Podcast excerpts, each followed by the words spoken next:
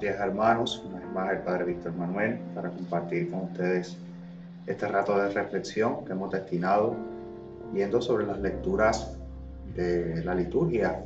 Ya hemos comenzado propiamente la Semana Mayor, la celebración ayer del Domingo de Ramos. Y quisiera pues por lo menos en estos días ir pues meditando sobre esta escritura y que a la hora de la verdad esto nos vaya ayudando, ¿verdad? A ir preparando el corazón hacia ese tríodo pascual que ya se avecina, dará comienzo este próximo jueves. Así que es un momento tal vez maravilloso para que en familia, dentro de la tranquilidad que tenemos, en nuestros hogares, pues a pesar de todas las situaciones que estamos viviendo, ¿verdad? Y la dificultad de todo lo que estamos viviendo, pues podamos ir sobre las lecturas, siempre nos dará esa paz, nos dejará ver, nos dejará ver siempre esa acción de Dios. Y eso nos puede ayudar a nosotros también a ir poco a poco, ¿verdad? Eh, pues ganando esa confianza, esa esperanza en ese Dios de la vida, que sabemos que pasa por su pasión, que pasa por su muerte, pero que resucita venciendo la misma y que nos invita a creer en esa, en esa realidad. Entonces hoy, lunes santo, vamos a ir sobre esta lectura, la vamos a comentar y vamos a ir, ¿verdad?, reconociendo, tratando de extraer cuál es ese querer de Dios en estos días para nosotros. Hoy en este lunes santo nos encontramos como una primera lectura, esta lectura del libro de Isaías. Voy a ir sobre esta lectura brevemente para leerla, para luego comentarla con ustedes. Mirad a mi siervo, a quien sostengo, mi elegido en quien me complazco. He puesto mi espíritu sobre él. Manifestará la justicia a las naciones. No gritará, no clamará, no voceará por las calles. La caña cascada no la quebrará. La mecha vacilante no la apagará. Manifestará la justicia con verdad. No vacilará ni se quebrará hasta implantar la justicia en el país. Es su ley, es, en su ley esperan las islas. Esto dice el Señor Dios, que crea y despliega los cielos, consolida la tierra con su vegetación, Da el respiro al pueblo que le habita y el aliento a quienes caminan por ella. Yo el Señor te he llamado en mi justicia, te cogí de la mano, te formé e hice de ti alianza de un pueblo y luz de las naciones, para que abra los ojos a los ciegos, saques a los cautivos de la cárcel, de la prisión a los que habitan en las tinieblas. Palabra de Dios, te alabamos, Señor. Bien, hermanos míos, esta lectura de Isaías en esta mañana de este lunes santo. Es una lectura maravillosa porque ya comienza a mostrarnos, ¿verdad?, ese querer de Dios, ese proyecto de Dios que se realiza, ¿verdad?, precisamente a través de Jesús. Y como el profeta ya comienza a anunciar, ¿verdad?, a profetizar a ese pueblo sobre lo que será esa llegada del Mesías y cómo será ese obrar de ese Mesías, ¿verdad? Y es maravilloso porque empieza este diálogo de Dios con el pueblo a través de, Isaías y comienza a, podríamos decirlo así, a explicar cómo es la realidad de, ese, de esa acción de Dios. Fíjense cómo comienza esta lectura de hoy. Miren a mi siervo, a quien sostengo, mi elegido, en quien me complazco. He puesto mi espíritu sobre él manifestará la justicia a las naciones. Fíjense como ya esta profecía de Isaías nos habla precisamente de esa acción de Jesús, cómo Jesús viene al pueblo, cómo Jesús entra a ser uno como nosotros, porque es querer de Dios. Y Dios lo ha querido así, y ha querido precisamente, ¿verdad?, de que venga y que manifieste su acción, el querer, el amor de Dios. Pero es maravilloso, porque dice, no viene solo, el Mesías no viene solo, Jesús no obra por sí mismo, Jesús obra por el Padre. Y hoy, lunes santo, es un, momento importante para reconocer esa acción de Dios. Miren a mi siervo, dice, mi siervo, mi servidor. Y en otros momentos he atendido esa palabra de, de, siervo, porque esa parte tal vez es un poco difícil entenderla sino que es un servidor, aquel que se está dispuesto a, aquel que se entrega, aquel que se pone en las manos del enviado. por eso le llama, mira a mi siervo, ¿verdad? A ese Jesús que a pesar de que Dios, a pesar de que, de que es hijo, de que es la segunda persona de la Santísima Trinidad, a pesar de todas esas acciones, es servidor de Dios. Todo lo que hace, todo lo que manifiesta es el querer de Dios. Dice, mira mi siervo, dice Dios hoy hablándonos a nosotros, míralo. Hoy tendríamos que entonces empezar a mirar precisamente la figura, la persona, los actos, escuchar la voz de Jesús.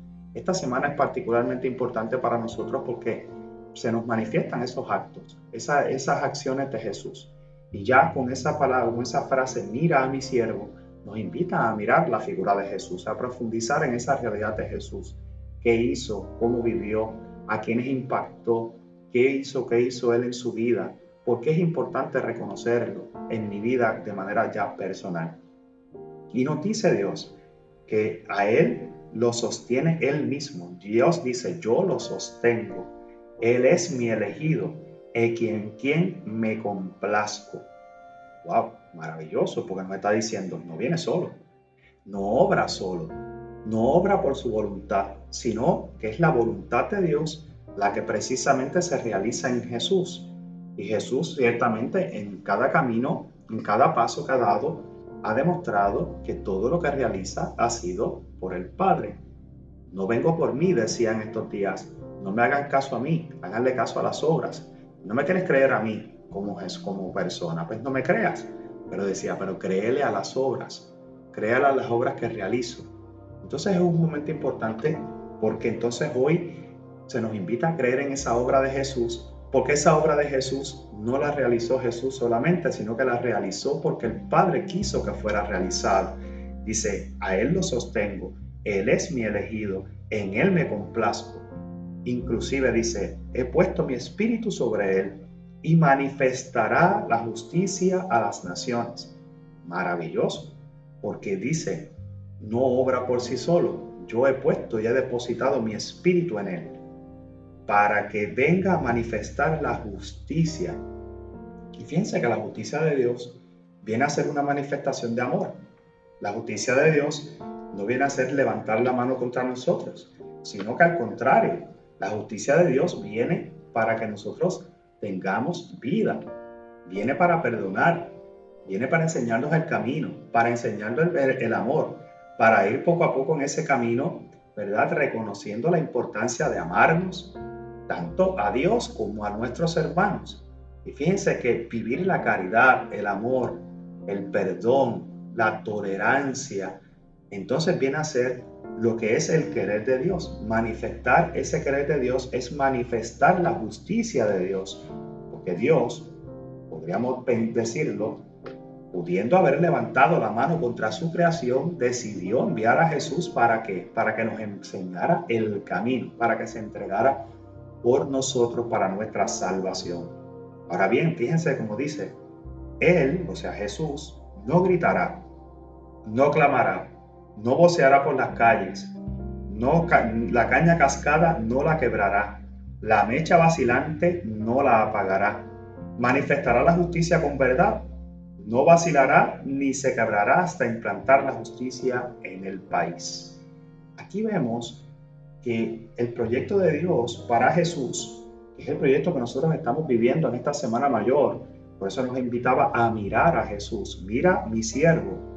Y fíjense cómo nos invita a mirar esa, ese obrar de Jesús. Dice, no gritará, no clamará, no voceará por las calles, o sea, no viene necesariamente a, implantar esta justicia por la fuerza, no es que viene a establecer la guerra, no es que viene a entrar en guerra con nadie, dice al contrario, dice, no vacilará, dice, la mecha vacilante no la pagará, dice, porque realmente no viene a hacer un juicio, fíjense ustedes, viene a enseñarnos el camino. Una vez más, mirar la figura de Jesús es reconocer el amor de Dios actuante, una misericordia de Dios actuante que se mueve, que busca encontrarnos, entrar en esa comunión con nosotros. Y dice, no vacilará ni se quebrará hasta implantar la justicia del país. No vacilará ni se quebrará. Ya aquí hacemos, vemos, podríamos hacer tal vez esa conexión con ese momento preciso donde Jesús vive su pasión, vive su muerte. Dice, no vacilará ni se quebrará.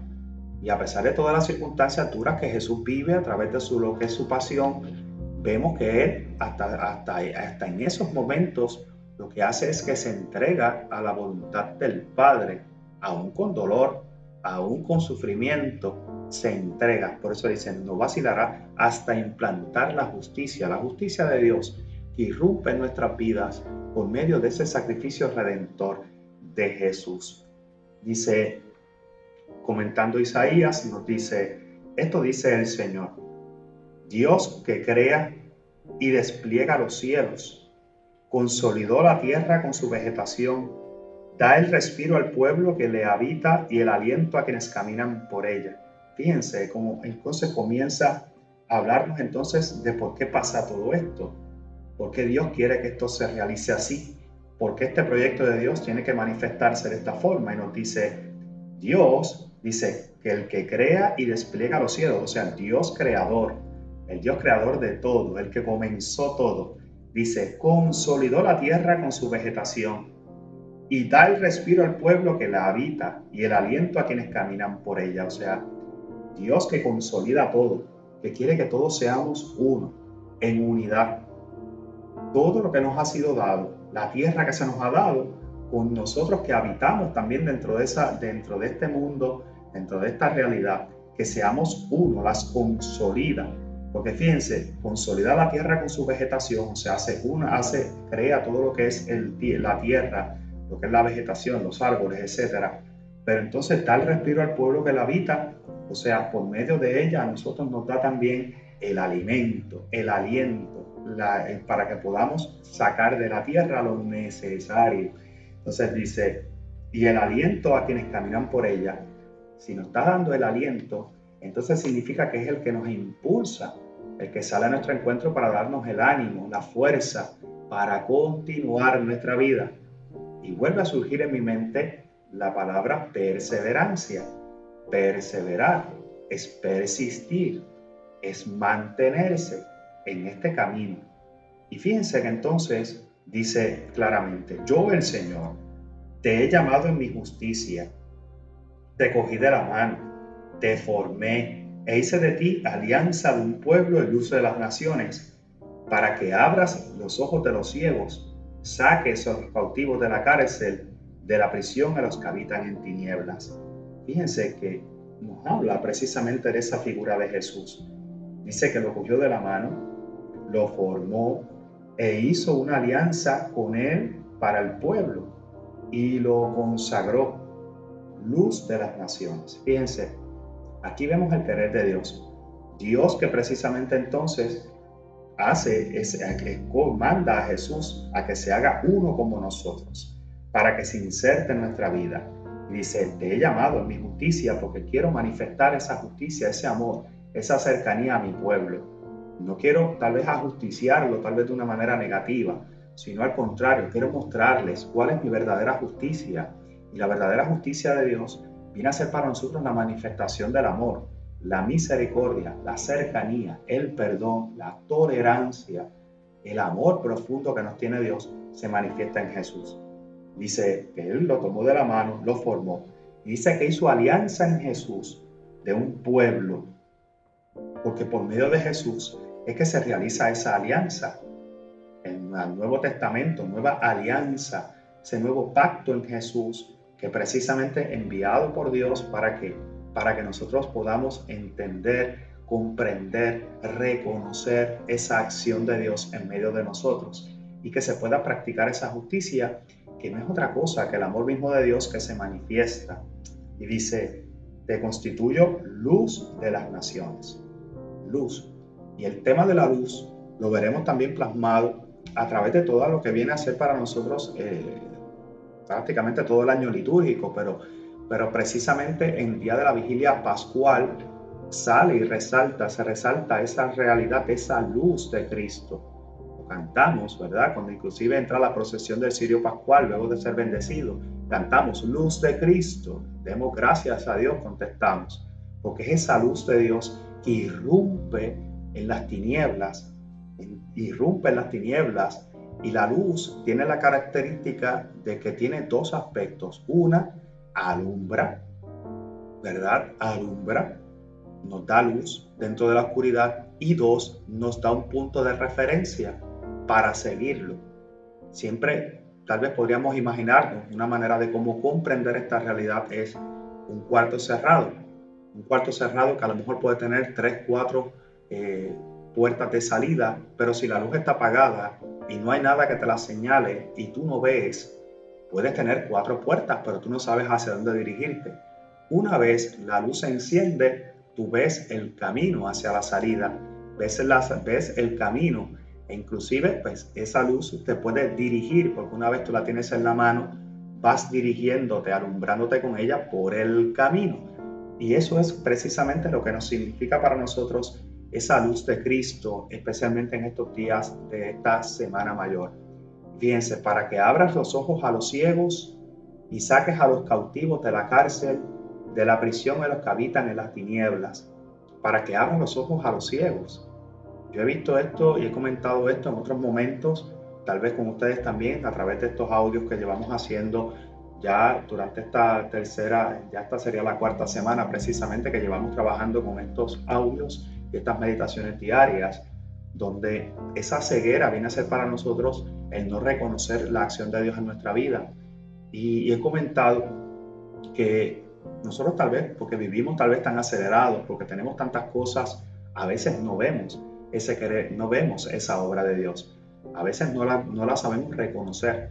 Vivimos tan enajenados y tan apurados, tan rápido, que a veces no, al no detenernos, no podemos reconocer esa acción de Dios. Él dice, para que le abra los ojos a los ciegos, o sea, para que aquellos que tal vez no han visto, no ven, puedan ver. Y dice, para que saques a los cautivos de la cárcel. ¿De qué cárcel? De la cárcel del pecado. Para que entonces nosotros reconozcamos que el Señor lo que viene es a liberarnos, a sacarnos de esa cárcel del pecado que nos aleja de la vida de la gracia y que no nos permite encontrar sentido por momentos en nuestra vida. Y este tema es un tema bien importante porque precisamente el Señor viene a darnos vida. Y el que vive encerrado en su pecado, el que no comprende ni ve el camino para salir, ni se siente alcanzado por esa gracia, pues a la final está muerto, está cautivo, está encerrado. Fíjense, sacar los cautivos de la cárcel, de la prisión a los que habitan en tinieblas, a los que no han encontrado todavía sentido a su vida, a los que no encuentran sentido inclusive en Dios mismo, a los que todavía tienen duda en el corazón, a los que viven y persisten en la vida de pecado. Nos dice, a esos a los que tú has venido a sacar. Yo quiero sacarlos, quiero liberarlos, quiero darles luz, quiero abrirles los ojos, quiero enseñarles el camino, el camino que Dios ha decidido que Jesús camine para nuestra salvación. Y hoy cierro tal vez esta, esta primera lectura de este libro de Isaías volviendo a recalcar que la llamada es a mirar a Jesús. Mira a mi siervo, a quien sostengo, mi elegido, en quien me complazco. Piense que entonces hoy lunes se nos invita tal vez a con mayor fuerza, con mayor entereza y con mayor sosiego mirar, profundizar en esa figura de Jesús, ese Mesías esperado que en esta semana comenzamos ya a vivir esa última semana de su ministerio público donde comienza ya eh, la preparación para entregarse y darse hasta el extremo por amor y para darle cumplimiento a ese proyecto del Padre.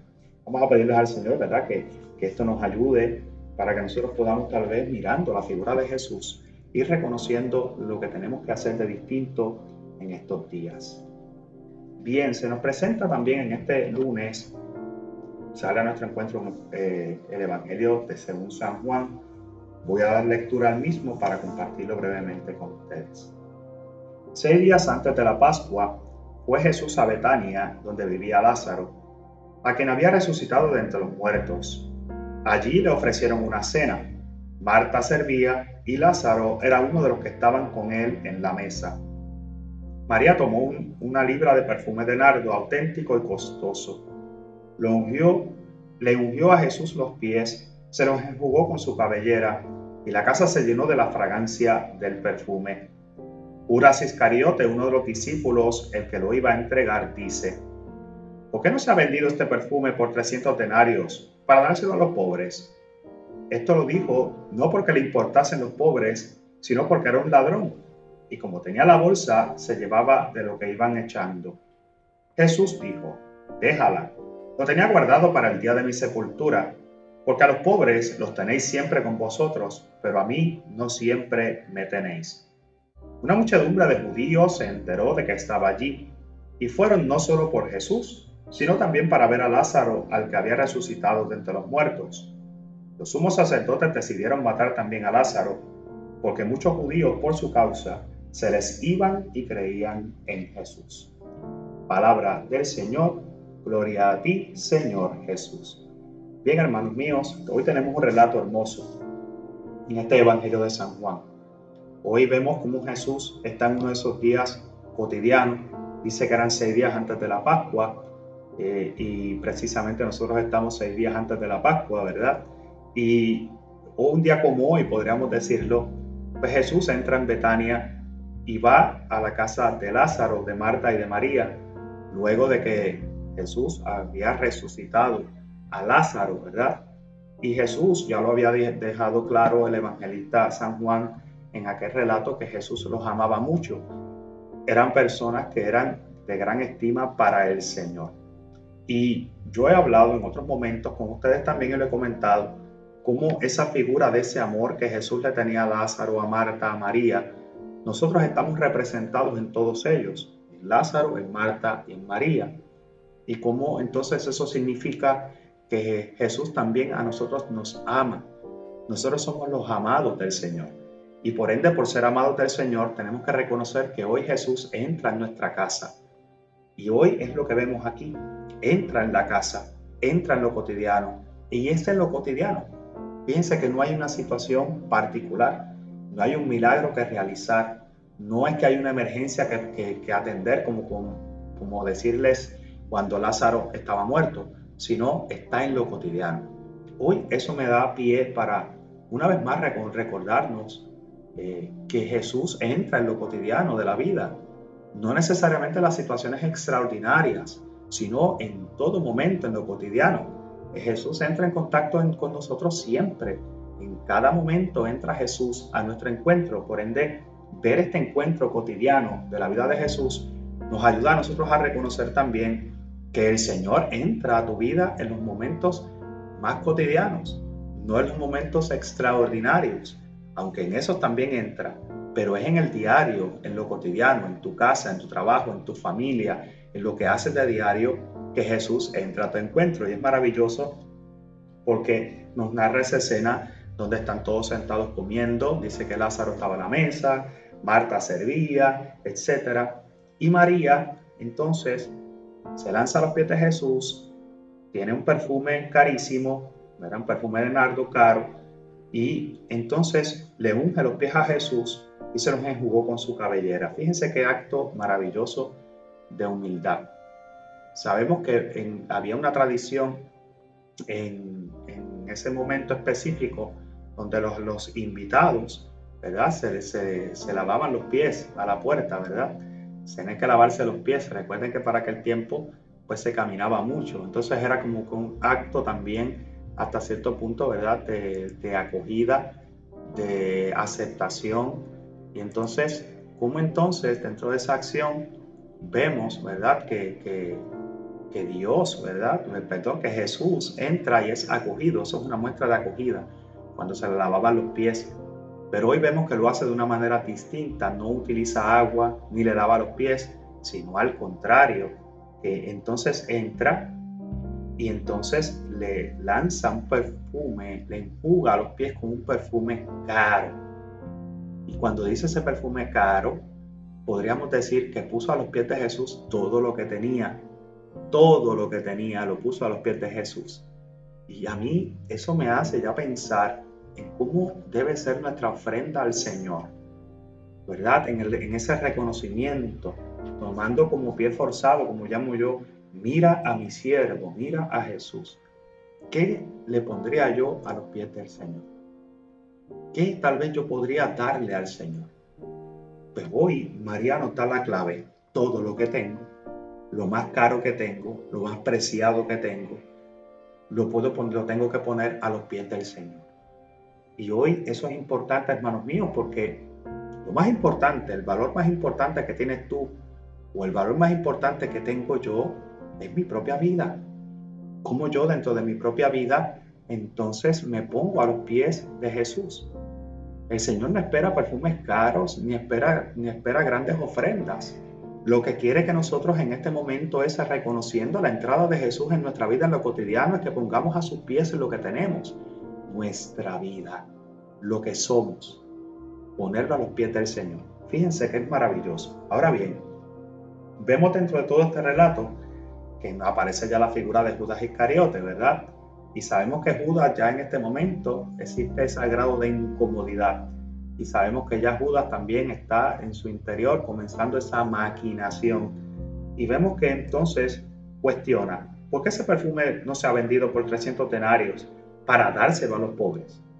Pero fíjense cómo el evangelista resalta el hecho de que no lo hacía porque le importara a los pobres, sino porque era un ladrón. Y como él era el que cargaba la bolsa, se llevaba del, dinero que iban echando. Fíjense ustedes, resalta ya el por qué lo dice utilizando a los pobres para que, para entonces decirte, a ese dinero yo me lo llevo. Pero fíjense cómo Jesús le contesta de una manera maravillosa. Le dice, déjalo, lo tenía guardado para el día de mi sepultura. Fíjense ustedes, para el día en que yo muriese. Para ese día ya lo tenía guardado. Y dice, porque a los pobres los tiene siempre con ustedes, pero a mí no siempre me tiene.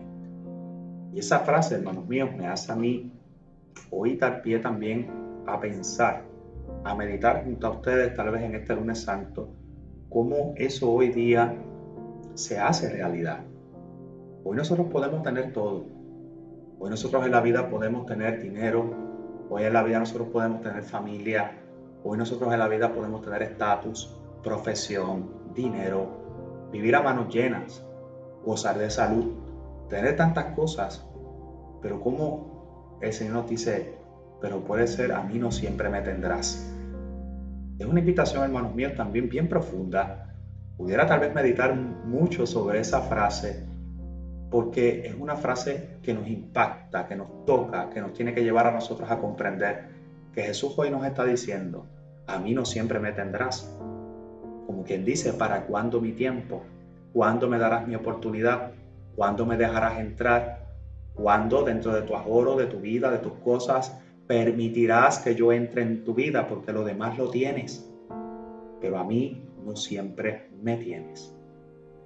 Aquí obviamente hay un mensaje, ¿verdad? Ya relativo a lo que es la, la pasión, muerte y resurrección de Jesús. Porque le está diciendo a ellos, a mí no siempre me tienes. O sea, hoy me tienes, mañana no me tendrás. Ya haciendo la alusión de que obviamente, ¿verdad? El camino que iba a caminar. Pero nosotros podríamos mirarlo para meditar tal vez en este lunes cómo precisamente el Señor nos invita a nosotros a reconocer, tengo yo verdaderamente a Jesús en mi corazón. Tengo yo y reconozco la presencia real de Jesús en mi vida. Puedo yo decir que yo me lanzo a los pies del Señor como una ofrenda agradable. Mi vida, mis acciones reflejan esa respuesta de amor que Dios espera de mí que se ha manifestado para nuestra salvación por medio de Jesús, que se entrega por amor hasta el extremo. Hoy una pregunta para meditar. La dejo abierta para que cada cual desde su realidad la pueda meditar. Pero fíjense que dice que una muchedumbre de judíos se enteró que estaba allí y fueron no solo por Jesús, sino también por ver a Lázaro. Dice, al que había resucitado entre los muertos. Ya aquí vemos como una vez más Jesús está siendo buscado para, para arrestarlo. Ya aquí vemos cómo Jesús está siendo buscado inclusive para matarlo. Y es duro porque a pesar de todo el bien que Jesús ha venido realizando, es duro porque a pesar del mensaje de salvación y de sanación y de amor, de perdón y de justicia, que veíamos que también era lo que esta profecía de Isaías nos hacía hacer la constancia de que era el querer de Dios, a pesar de todo el bien que había hecho, milagros que había realizado, le había devuelto la vista a los ciegos, los cojos andaban, los sordos escuchaban, eh, los mudos hablaban, los demonios eran expulsados, los muertos resucitan. O sea, ¿cómo precisamente dentro de toda esta realidad ellos no podían comprender? Estaban cerrados, cerrados. Y por ende buscaban a Jesús. Y buscaban todo lo que estaba alrededor de Jesús para sacarlo del medio, que es una parte importante también que tenemos que reconocer. Fíjense que nos dice, una muchedumbre entró, fueron no solo por Jesús, sino también para, para, para ver a Lázaro al que había resucitado entre los muertos.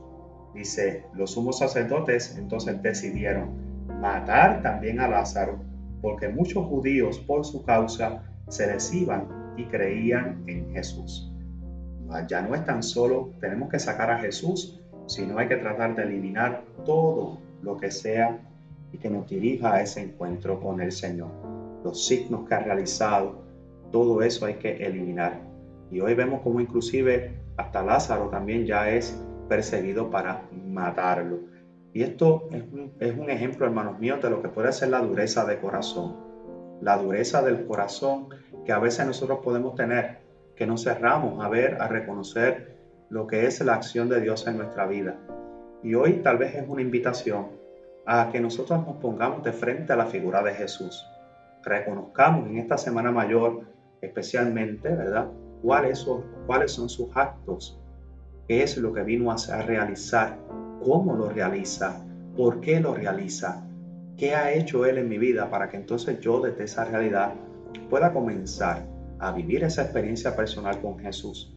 Que hoy podamos comprender su mensaje, su mensaje de liberación, su mensaje de sanación y que ese mensaje nos ayude a nosotros a comenzar con el pie derecho, como digo yo, esta Semana Mayor meditando en la figura de Jesús y que esto nos ayude también para aceptar de una vez y por todas ese plan de amor en nuestra vida, abrirnos a esa gracia particular y que podamos entonces perseverar precisamente en estos momentos de dificultad, pero podamos perseverar también para la vida, haciendo el bien, renunciando al mal y aceptando ese proyecto de Dios en nuestra vida.